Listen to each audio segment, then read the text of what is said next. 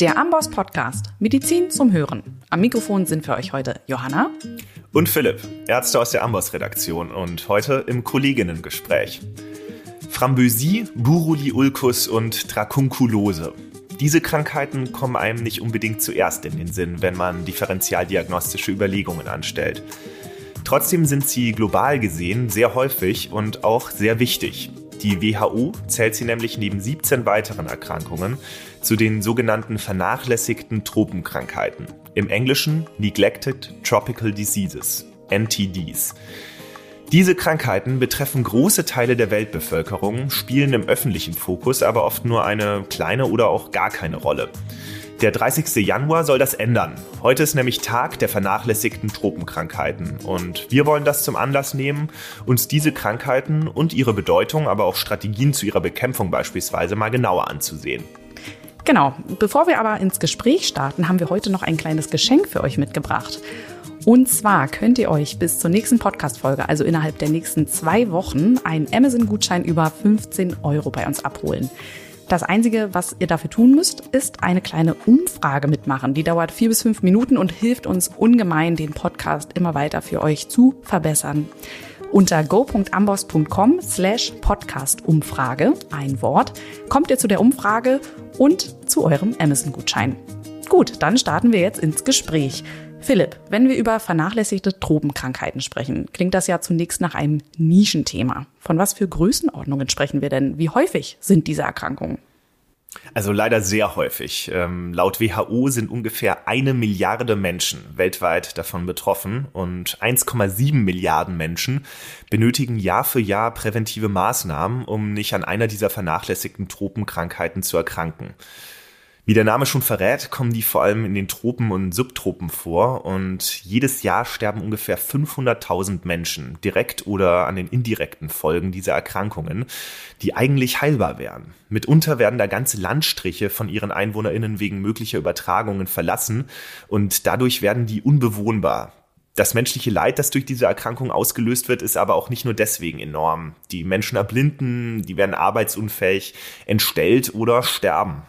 Und enorm ist ja auch die Zahl, die du genannt hast. 1,7 Milliarden. Das bedeutet ja, dass mehr als jeder fünfte Mensch auf der Erde von einer dieser Krankheiten bedroht ist.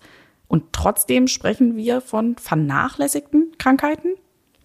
Ja, in der Tat. Das liegt daran, dass die sehr häufig mit extremer Armut assoziiert sind. Die Krankheiten treten in Regionen auf, in denen Menschen keinen Zugang zu medizinischer Versorgung haben, keinen Zugang zu sauberem Trinkwasser und wo auch oft nicht genügend Nahrungsmittel zur Verfügung stehen. Die Leute sind durch die Erkrankung stigmatisiert und auch gesellschaftlich ausgegrenzt, werden also auch innerhalb ihrer Länder gesellschaftlich vernachlässigt und anders als bei Erkrankungen, die jetzt auch in Industrieländern auftreten, wie zum Beispiel HIV oder Tuberkulose, bekommen vernachlässigte Tropenkrankheiten kaum Aufmerksamkeit. Also Forschung an ihrer Bekämpfung wird mit weniger Geldern finanziert und das liegt vor allem an der geringen Wirtschaftskraft der betroffenen Menschen. Die Weltgemeinschaft könnte die vernachlässigten Tropenkrankheiten also mit genügend Mitteln durchaus unter Kontrolle bringen. Sie macht es aber nicht. Ja, das ist wahrscheinlich auch wieder eine Frage der Prioritäten. Ich bin hier nur am Kopfschütteln bei diesen haarsträubenden Zahlen. Ja, kommen wir nun zu den Krankheiten. Die WHO zählt 20 Erkrankungen zu den vernachlässigten Tropenkrankheiten. Lass uns zunächst mit den sogenannten Big Five beschäftigen. Das sind die Erkrankungen, die für 90 Prozent aller Fälle verantwortlich sind. Philipp, sag uns doch mal, welche sind das? Und lass uns sie gleich einzeln etwas genauer anschauen. Alles klar. Also zu den Big Five gehören erstens die Onchozarkose, auch Flussblindheit genannt. Zweitens das Trachom, Drittens die lymphatische Filariose, die man früher auch Elephantiasis nannte. Viertens die Bilharziose, auch als Schistosomiasis bekannt. Und fünftens der Befall mit Würmern, die über den Erdboden übertragen werden, sogenannten Geohelminten. Ich sag's nochmal. Onchozarkose, Trachom, lymphatische Filariose, Bilharziose und Geohelminten. Schauen wir uns die ersten beiden Erkrankungen gleich mal näher an. Die Onchozarkose und das Trachom. Johanna, du hast dich näher mit denen beschäftigt. Unbehandelt führen die zur Erblindung. Was sollten wir noch über sie wissen? Ja, die Onchozarkose, starten wir mal mit der. Die kommt vor allen Dingen in tropischen Gebieten Afrikas vor. Und die wird durch Filarien ausgelöst. Das sind Fadenwürmer. Onchocerca volvulus heißen die. Und circa 40 Millionen Menschen sind davon weltweit betroffen. Um sich das mal vorzustellen, das entspricht knapp der Hälfte der Bevölkerung in Deutschland. Und bei der Übertragung spielt die Kriebelmücke eine entscheidende Rolle als Zwischenwirt. Vielleicht hat das der ein oder andere noch vom Studium auf dem Schirm. Wenn diese Mücke einen erkrankten Menschen sticht und äh, sein Blut saugt, nimmt sie Mikrofilarien von Onchocerca volvulus auf und in der Mücke entstehen dann Wurmlarven, die wiederum beim nächsten Stich auf einen anderen Menschen übertragen werden. Was passiert dann im Menschen? Ja, dort setzen sie sich im Bindegewebe fest, bis sie geschlechtsreif sind. Und das dauert ungefähr zehn Monate. Und jetzt halte ich fest, Philipp. Ausgewachsene Würmer können dann um die 17 Jahre alt werden. Und wenn dich das noch nicht schockt, sie leben in bis zu fünf Zentimeter großen Knäueln in der Unterhaut zusammen, die man dann klinisch Onchocerkom nennt. Dort bilden sie neue Mikrofilarien und die wiederum bewegen sich dann im Bindegewebe fort und können da starken Juckreiz auslösen. Außerdem können sie auch die Augen infiltrieren. Und das führt dann bei etwa 10 Prozent der Betroffenen zur Erblindung. Und warum nennt man die Onchocercose auch Flussblindheit?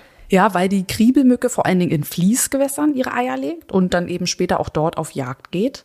In den 70er Jahren war sie zum Beispiel in Burkina Faso so verbreitet, dass Menschen die Flusstäler dort in Scharen verlassen haben. Das hatte dann große Nahrungsmitteleinbußen zur Folge, weil diese Täler eigentlich besonders fruchtbar sind.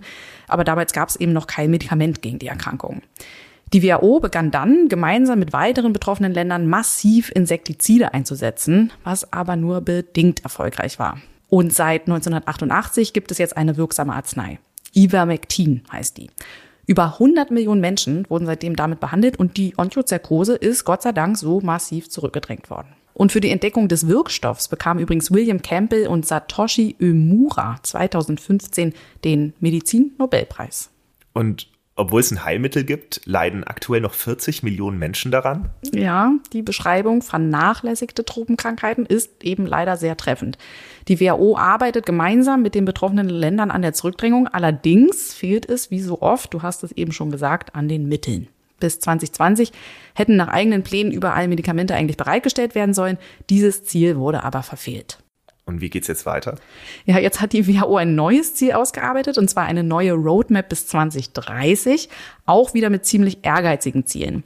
Die Anzahl der Menschen, die von vernachlässigten Tropenkrankheiten betroffen sind, die soll um 90 Prozent gesenkt werden und zwei Erkrankungen davon sollen komplett ausgerottet werden. Die Strategie dazu ist sehr umfangreich und beinhaltet detaillierte regionale und auch überregionale Maßnahmen und die wollen wir uns nachher nochmal genauer anschauen. Also wir setzen euch auf jeden Fall einen Link in die Show Notes, dann könnt ihr euch das Strategiepapier nach dem Podcast äh, auch mal näher ansehen, wenn ihr das möchtet. Schauen wir uns aber zunächst nochmal weitere Erkrankungen aus den Big Five der vernachlässigten Tropenkrankheiten an. Johanna, was sollten wir über das Trachom wissen? Ja, zum Beispiel, dass es durch Chlamydien ausgelöst wird. Genauer gesagt durch Chlamydia trachomatis. Diesen Erreger kennen wir alle durch die Chlamydieninfektion, die Urogenitale, die sexuell übertragbar ist. Allerdings ist das ein anderer Serotyp. Beim Trachom geht es um Chlamydia trachomatis vom Serotyp A bis C. Und wie die Onchocercose kann das Trachom zur Erblindung führen. Weltweit ist es sogar der häufigste Grund für erworbene Blindheit. Übertragen wird es meist durch Schmierinfektionen direkt von Mensch zu Mensch. Es kann aber auch indirekt über kontaminierte Gegenstände oder Fliegen sogar übertragen werden. Ja, und laut WHO leben weltweit etwa 136 Millionen Menschen in Endemiegebieten und knapp zwei Millionen davon haben aufgrund der Infektion schon Sehstörungen oder sind sogar irreversibel erblindet. Und wie führt die Infektion zur Erblindung? Ja, das verläuft in mehreren Stadien. Also es kommt zunächst zu einer Entzündung, es bildet sich eine Konjunktivitis aus und an der Innenseite des Oberlids bilden sich dann Follikel. Die schmelzen irgendwann mit der Zeit ein und platzen, sodass sich Narben bilden. Und diese Narben wiederum führen dann zu Verziehungen und dadurch entsteht ein Entropium. Weißt du noch, was ein Entropium ist, Philipp? Oh. Also, wenn ich mich recht erinnere, das Gegenteil eines Ektropiums. das ist clever, aber es reicht mir nicht. Ja, als wenn so der Rand des Augenlids nach innen klappt. Ja, ne? ja genau. Nur noch mal zur Wiederholung. Also das Oberlid klappt jetzt nach innen und dadurch reiben die Wimpern an der Hornhaut und mit der Zeit ulzeriert die dadurch und die Menschen erblinden. Und davon sind insbesondere Frauen und Kinder in den ärmsten Gebieten Afrikas betroffen, aber auch im Mittleren Osten, Asien, Südamerika oder auch Australien erkranken sie daran. Und laut WHO beträgt die Prävalenz bei Kindern in besonders betroffenen Gebieten teilweise 60 bis 90 Prozent. Also ist dann in solchen Landstrichen fast jedes Kind äh, da, damit infiziert. Ja. Und auch hier wäre die Erkrankung doch eigentlich gut therapierbar, oder? Absolut. Chlamydien sind mit Makroliden gut zu therapieren. Auch das kennen wir von der urogenitalen Chlamydieninfektion, beispielsweise mit Erythromycin. Und trotzdem ist die Krankheit, wie gesagt, noch unglaublich verbreitet. Aber es gibt auch Teilerfolge. In Ghana zum Beispiel ist das Trachom seit 2018 eliminiert und in Myanmar seit 2020. Die flächendeckende antibiotische Therapie ist aber nur ein Schlüssel zum Erfolg. Vor allem müssen in Endemiegebieten dringend weiterhin Aufklärung über notwendige Hygienemaßnahmen erfolgen. Die Menschen brauchen Zugang zu sauberem Trinkwasser. Dann all diejenigen, die bereits an narbigen Verziehungen leiden, die brauchen operative Maßnahmen. Und das sind ja kleine operative Maßnahmen aus unserer europäischen Perspektive, um eben dieses Wimpernreiben an der Hornhaut zu unterbinden, ja. Aber auch hier sind weitere Mittel und Ressourcen einfach dringend notwendig. So viel zur Onchozarkose und dem Trachom. Welche Erkrankungen gehörten denn noch zu den Big Five? Ähm, die lymphatische Filariose, die Bilharziose und der Befall mit Geohelminten. Ja, dann lass uns doch gleich mit der lymphatischen Filariose anfangen. Hast du einen kurzen Steckbrief für uns? Also manche kennen die Erkrankung vielleicht unter dem Namen Elephantiasis tropica. Dieser Name geht zurück auf die zum Teil immensen Ödeme, die diese Krankheit auslöst, zum Beispiel an den Extremitäten oder den äußeren Geschlechtsteilen. Äh, der Name lymphatische Filariose, der bezieht sich eher auf die äh, Erreger dieser Erkrankung. Die wird nämlich auch von Fadenwürmern ausgelöst, zum Beispiel Wucheria bancrofti oder Brugia malai oder Timori. Und diese Fadenwürmer lösen eben diese sehr eindrücklichen Lymphödeme aus. Füße passen dann nicht mehr in Schuhe, Beine nicht mehr in Hosen. Es gibt dann ein Bild im Amboss Kapitel Ödeme, das zeigt einen Betroffenen. Und wer das noch nicht gesehen hat, der sollte sich das ruhig mal ansehen, weil der Aspekt bei der Diagnosefindung ähm, ziemlich wichtig ist. Ja, den Link setzen wir euch auch am besten in die Show Notes. Wie infiziert man sich denn? Bei der Onchozarkose, da waren ja auch Filarien im Spiel und da war ja die Kriebelmücke der Vektor. Wie sieht es denn bei Wucheria bancrofti oder Brugia malai aus? Und wie kommt es dann zu diesen riesigen Lymphödemen? Der Infektionsweg verläuft auch hier über Mücken. Bei Wucheria sind das zum Beispiel Culex-Mücken, bei Brugia die Anopheles-Mücke, die kennt man ja auch als Vektor der Malaria. Und anders als bei der Onchozirkose siedeln die Filarien bei der lymphatischen Filariose nicht im Bindegewebe, sondern in den Lymphknoten.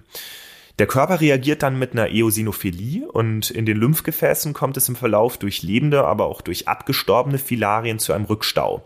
Und dieser Rückstau, der verursacht dann diese zum Teil riesigen, häufig auch entstellenden Lymphedeme. Die fallen sofort auf, die kann man nicht kaschieren. Und das führt dann zu sozialer Stigmatisierung. Die Menschen haben aber auch Schmerzen oder sind körperlich behindert, zum Beispiel beim Gehen. Ja, unglaublich, diese Folgen. Und ich finde es immer wieder interessant, wie so ähnliche Parasiten, hier sind zweimal Filarien im Spiel, zu so unterschiedlichen klinischen Bildern führen können. Ja, warum siedelt sich der eine im Bindegewebe an, der andere im Lymphknoten? Immer wieder spannend. Die Epidemiologie bei den beiden davor, Onchocerkose und Trachom, war ja auch bereits ziemlich ernüchternd. Wie verhält sich es denn hier bei der lymphatischen Filariose?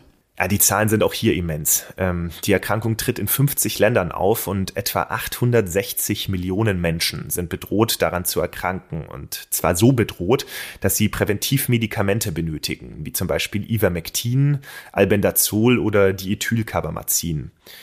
Die Anstrengungen der WHO wiederum, Menschen mit diesen Medikamenten zu versorgen, die sind riesig. Seit dem Jahr 2000 wurden über sieben Milliarden Präventivmedikationen verabreicht. Und das hat dann dazu geführt, dass die Anzahl der infizierten Menschen in diesen etwas mehr als 20 Jahren immerhin um 74 Prozent gesunken ist. Aktuell geht man noch von etwa 50 Millionen Betroffenen aus. Bis 2030 soll die Krankheit aber durch präventive Medikamentengaben weiter zurückgedrängt werden. Wichtig sind aber auch jetzt Hilfen für die akut Betroffenen. Die brauchen chirurgische Versorgung, beispielsweise bei Hydrozelen. Die entstehen nämlich sehr häufig, wenn auch die Geschlechtsteile betroffen sind. Mhm. Und um nochmal diese Zahlen mehr fassen zu können, was du sagst, das heißt, dass trotz dieser Anstrengung aktuell noch mehr Menschen an lymphatischer Filariose erkrankt sind, als beispielsweise in Spanien leben. Und mehr Menschen sind davon bedroht, als die Europäische Union und die Vereinigten Staaten zusammen Einwohnerinnen haben. Also diese Dimensionen sind wirklich schwer zu fassen. Ja, unbedingt. Also die Ausmaße waren mir zumindest weder im Studium noch im Beruf äh, in der Art und Weise bewusst. Ich denke, da geht es auch vielen Hörerinnen und Hörern genauso. Der 30. Januar, also als Tag der vernachlässigten Tropenkrankheiten, hat da unbedingt seine Berechtigung. Das, da muss man einfach darauf hinweisen. So, wir kennen jetzt drei der Big Five der vernachlässigten Truppenkrankheiten, bleiben also zwei noch übrig, die Bilharziose und der Befall mit Geholminden. Ja, einem Patienten mit Bilharziose bin ich übrigens tatsächlich einmal als Assistenzärztin begegnet. Ich war zwar in der Unfallchirurgie, aber das kam so als Zufallsbefund raus, weil der eben nach der OP nicht mehr Urin lassen konnte. Da war die Harnblase bzw. die Harnröhre befallen. Und zwar von dem Saugwurm der Gattung Schistosoma, der hier verantwortlich ist. Deswegen nennt man die Erkrankung auch Schistosomiasis. Die Larven von diesem Wurm, die nutzen Süßwasserstecken als Zwischenwörter. Und dort entwickeln sie sich, bis die Schnecken sie wieder ins Wasser ausscheiden. Und wenn ein Mensch dann in so einem See zum Beispiel badet, durchbohren die seine Haut und dringen so in den Körper ein. Über das venöse System wandern sie dann in die Leber und dort reifen sie. Und wenn sie dann geschlechtsreif sind, machen sie sich auf den Weg in die Mesenterialvenen oder auch die Venen der Harnblase und dort legen sie ihre Eier ab. Und das ist jetzt das Problem. Der Körper reagiert darauf mit einer lokalen Inflammation und nur dadurch kommen die Eier dann ins Darm- bzw. Blasenlumen. So ist es dann überhaupt erst möglich, dass über Kot und Urin sie wieder ins Wasser gelangen und der Kreislauf schließt sich. Und was löst der Befall im menschlichen Körper aus? Ja, nur ein Teil der Eier wird ausgeschieden und der Großteil verbleibt eben im Körper und gelangt über das Blut in andere Organe, vor allem in die Lunge und die Leber. Und der Körper reagiert, und das ist das Problem wieder, mit einer chronischen granulomatösen Entzündungsreaktion. Es bilden sich sogenannte Eigranulome und mit der Zeit fibrosieren dadurch die betroffenen Organe. In der Leber führt das zum Beispiel zu einer intrahepatischen portalen Hypertension mit all ihren Folgen, wie wir sie kennen. Anastomosenbildung, Splenomegalie, Aszites, Ösophagus- und Fundusvarizen. Ja, und in der Blase kommt es zu Abflussstörungen, wie in dem Fall von meinem Patienten, und in der Folge auch häufig zu Hydronephrosen oder Pyelonephritiden. Im Darm kann es zu Blutung kommen, in der Lunge zu Embolien und konsekutiver pulmonaler Hypertonie. Also entsprechend vielfältig ist die Klinik der Erkrankung, weil eben so gut wie jedes Organ betroffen sein kann. Am häufigsten ist es der Darm. Und diese Eintrittspforten in die Haut, die kann man teilweise auch beobachten. Ne? Ja, ja, genau. An den Eintrittspforten kann man die Krankheit in einer bestimmten Phase dann eben the theoretisch auch erkennen oder identifizieren. Da bildet sich nämlich häufig eine Dermatitis aus. Und auch da haben wir gute Bilder im entsprechenden Kapitel Bilharziose. Dann setzen wir den Link dahin auch in die Show Notes. Schauen wir noch einmal kurz auf die Zahlen. Wie viele Menschen leiden an der Bilharziose und wo leben sie? Die WHO sagt circa 700 Millionen Menschen in Endemiegebieten. Also eine ganz schöne Menge und ungefähr 240 Millionen davon sind infiziert. Wie viele Menschen jährlich daran sterben, das ist nicht sicher, aber da geht man von etwa 200.000 Toten pro Jahr aus. Die Erkrankung kann mit Praziquantel behandelt werden und das wird dann durch die WHO häufig zusammen mit Ivermectin und Albendazol ausgegeben, die wir ja schon von den anderen Erkrankungen kennen, denn die Endemiegebiete der verschiedenen vernachlässigten Tropenkrankheiten, die überschneiden sich natürlich. 90 Prozent der behandlungsbedürftigen Bilharziose-PatientInnen leben in Afrika, aber die Saugwürmer sind auch zum Beispiel in Brasilien, Südostasien oder auch der arabischen Halbinsel endemisch. Und einmal mehr ist neben der medikamentösen Therapie natürlich auch wieder der Zugang zu sauberem Trinkwasser und einer Verbesserung der hygienischen Standards absolut notwendig. Okay, dann fehlt uns nur noch ein letzter Punkt, eine letzte Erkrankung aus dem Big Five der vernachlässigten Truppenkrankheiten, nämlich der Befall mit Geohelminten, also mit Wurmerkrankungen, die über den Boden übertragen werden. Die sind insgesamt sehr häufig und sehr häufig sind Kinder davon betroffen. Meistens werden die Wurmeier dieser über den Boden übertragbaren Wurmerkrankungen oral aufgenommen. So ist es zum Beispiel auch beim Spulwurm Ascaris lumbricoides. Der macht insgesamt weltweit den häufigsten Wurmbefall überhaupt aus.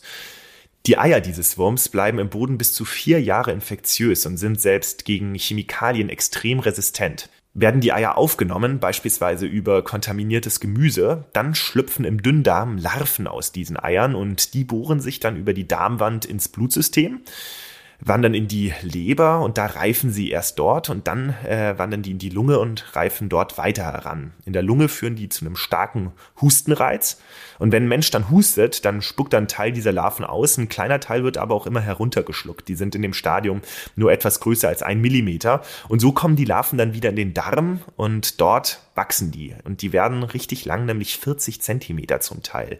Ein ausgewachsenes Weibchen kann bis zu 200.000 Eier pro Tag legen. Puh, das ist irgendwie keine schöne Vorstellung. Und übrigens gibt es noch andere Würmer, da verläuft die Infektion direkt über den Boden. Und zwar bei den Hakenwürmern Necator americanus oder Ankylostoma duodenale. Von denen sind sehr häufig wieder einmal mehr, insbesondere Kinder befallen. Und die dringen über die Haut in den Körper ein und dafür reicht's, wenn man barfuß über kontaminierten Boden läuft. Ja, auch Fadenwürmer wie der sogenannte Peitschenwurm Trichuris trichiura kommen sehr häufig vor.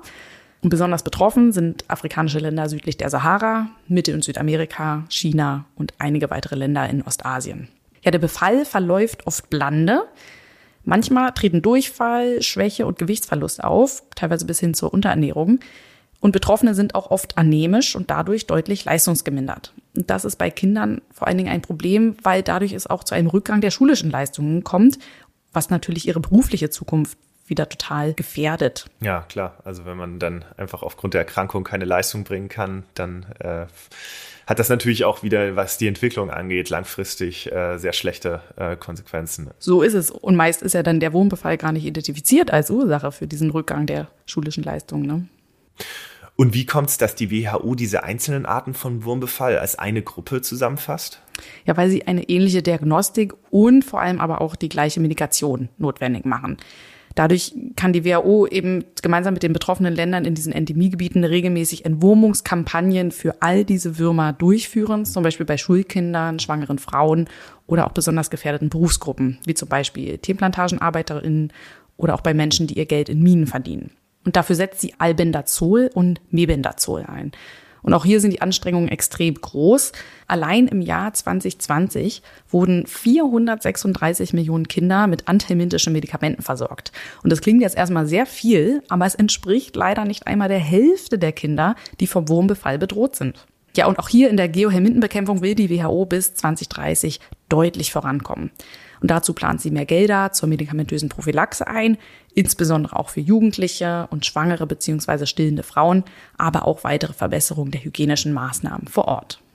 Okay, das waren also die Big Five der vernachlässigten Tropenerkrankungen. Die WHO zählt neben diesen fünf auch 15 weitere Erkrankungen zu ihnen. Darunter die Echinokokose, die Zystizerkose, der Befall mit Trematoden oder beispielsweise auch die Lepra, mit der sich vor allem in Indien und Brasilien jährlich noch etwa 250.000 Menschen infizieren. Auch die Chagas-Krankheit, die Leishmaniose, Scabies, Tollwut und das Denguefieber gehören dazu und auch das Chikungunya-Fieber. Trotz Covid-19 gelang es der WHO in den betroffenen Staaten im Jahr 2020 757 Millionen Menschen zu behandeln. Und 43 Länder haben bisher zumindest eine dieser vernachlässigten Tropenkrankheiten ausgerottet.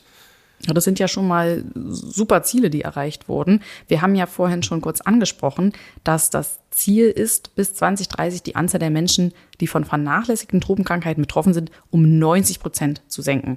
Außerdem sollen ja zwei Erkrankungen komplett ausgerottet werden. Welche Ziele hat sich die WHO noch gesteckt bis 2030? Also in über 100 Ländern soll mindestens eine dieser vernachlässigten Tropenkrankheiten eliminiert werden. Und außerdem sollen die Disability Adjusted Life Years, also die eigentlich gesunden Lebensjahre, die dann aber durch die Krankheit verloren gehen, diese verlorenen Lebensjahre sollen um 75 Prozent reduziert werden. Okay, und wie soll das erreicht werden? Die WHO setzt da auf sektorübergreifende Maßnahmen. In dem Strategiepapier, das du angesprochen hast, da steht, dass die Zusammenarbeit mit Akteuren, vor allem aus dem sogenannten WASH-Sektor, intensiviert werden muss. WASH, das steht für Wasser, Sanitär, Hygienefaktoren. Haben wir jetzt auch im, im Podcast schon gehört, dass das sehr wichtig ist bei vielen dieser Big Five. Ähm, aber auch Synergien zwischen Human-, Veterinärmedizin und ökologischen Maßnahmen sollen gefördert werden. Das nennt die WHO den One Health-Ansatz die bessere Vernetzung mit äh, diesen Akteuren, aber auch mit Playern, die beispielsweise bei der HIV-Bekämpfung eine Rolle spielen oder bei der Tuberkulosebekämpfung oder im Kampf gegen die Malaria, die ist auch sehr wichtig. Da bestehen häufig schon sehr gute Strukturen und wenn man die dann auch zur Bekämpfung der vernachlässigten Tropenkrankheiten nutzen könnte, dann wäre sehr viel gewonnen. Apropos Malaria im Übrigen, mit den aktuellen Herausforderungen der Malariabekämpfung beschäftigt sich auch unser neuester Blogartikel. Ihr findet ihn unter go.ambos.com slash malaria-blog. Darin berichten wir unter anderem über den neuen Impfstoff, den die WHO für Kinder empfiehlt und stellen ein Pilotprojekt dazu vor. Also wen es interessiert, einmal da reingucken. Aber zurück zu den vernachlässigten Tropenkrankheiten. Wird die WHO denn ihre Ziele erreichen, Philipp? Was meinst du? Die Ziele des letzten Jahrzehnts, die für 2020 gesteckt worden waren, die wurden ja schon teilweise verfehlt. Ja, also das ist schwer zu sagen. Das hängt nämlich von sehr vielen Faktoren ab. Ähm, beispielsweise von der Bereitschaft nationaler und auch internationaler Geldgeber. Manchmal sinkt ja die Investitionsbereitschaft, wenn ein Großteil der Arbeit dann geschafft ist. Die letzten paar Prozent sind zäh und bringen wenig Echo. Und ob diese geplanten Ausrottungen funktionieren, das hängt maßgeblich von der Bereitschaft der Pharmaunternehmen ab, Medikamente zu spenden. Das ist dafür einfach notwendig. Ähm, wir müssen sehen, ob die das machen. Möglich wäre es aber, dass diese Erkrankungen ausgerottet werden. Da bin ich aber mal sehr gespannt, ob wir dann in den nächsten Jahren vielleicht mal im Blog von einer ausgerotteten Krankheit berichten. Bis dahin widmen wir uns doch einfach jährlich den vernachlässigten Tropenkrankheiten und nehmen uns nächstes Jahr mal die anderen vor. Ja, das finde ich auch gut, ja. Zu heute das Wichtigste nochmal in aller Kürze. Die WHO listet 20 Erkrankungen als vernachlässigte Tropenkrankheiten. Vernachlässigt sind diese Erkrankungen unter anderem deswegen, weil sie mit genügend Mitteln unter Kontrolle gebracht werden könnten. Das aber nicht geschieht. Eine Milliarde Menschen sind davon betroffen. 1,7 Milliarden Menschen benötigen jährlich präventive Maßnahmen. Und eine halbe Million Menschen sterben jährlich daran. Für 90 Prozent der Fälle sind nur fünf Erkrankungen verantwortlich, die sogenannten Big Five der vernachlässigten Tropenkrankheiten. Dazu zählen nochmal zur Erinnerung die Onchocerkose, auch Flussblindheit genannt, das Trachom, das durch Chlamydia trachomatis ausgelöst wird, die lymphatische Filariose, die zu starken Lymphödem führt, die Bilharziose, auch als Schistosomiasis bekannt, und der Befall mit Geohelminten, zu denen unter anderem Spul-, Haken- und Fadenwürmer gehören. Bis 2030 sollen neben weiteren Zielen mindestens zwei vernachlässigte Tropenkrankheiten weltweit ausgerottet sein und die Anzahl der betroffenen Menschen um 90 Prozent gesenkt werden. Damit dieses ehrgeizige Ziel gelingen kann, braucht es eine bessere Vernetzung der einzelnen Akteure, Geld und Medikamentenspenden. Ja, ich fand es mal wieder ein sehr interessantes Thema heute und ein schönes Gespräch mit dir, Philipp. Vielen Dank. Ja, danke auch dir. Und bei euch zu Hause bedanken wir uns natürlich wie immer beim Zuhören und sagen Tschüss, bis zum nächsten Mal. Zum neuen Amboss-Blog kommst unter blog.amboss.com/de.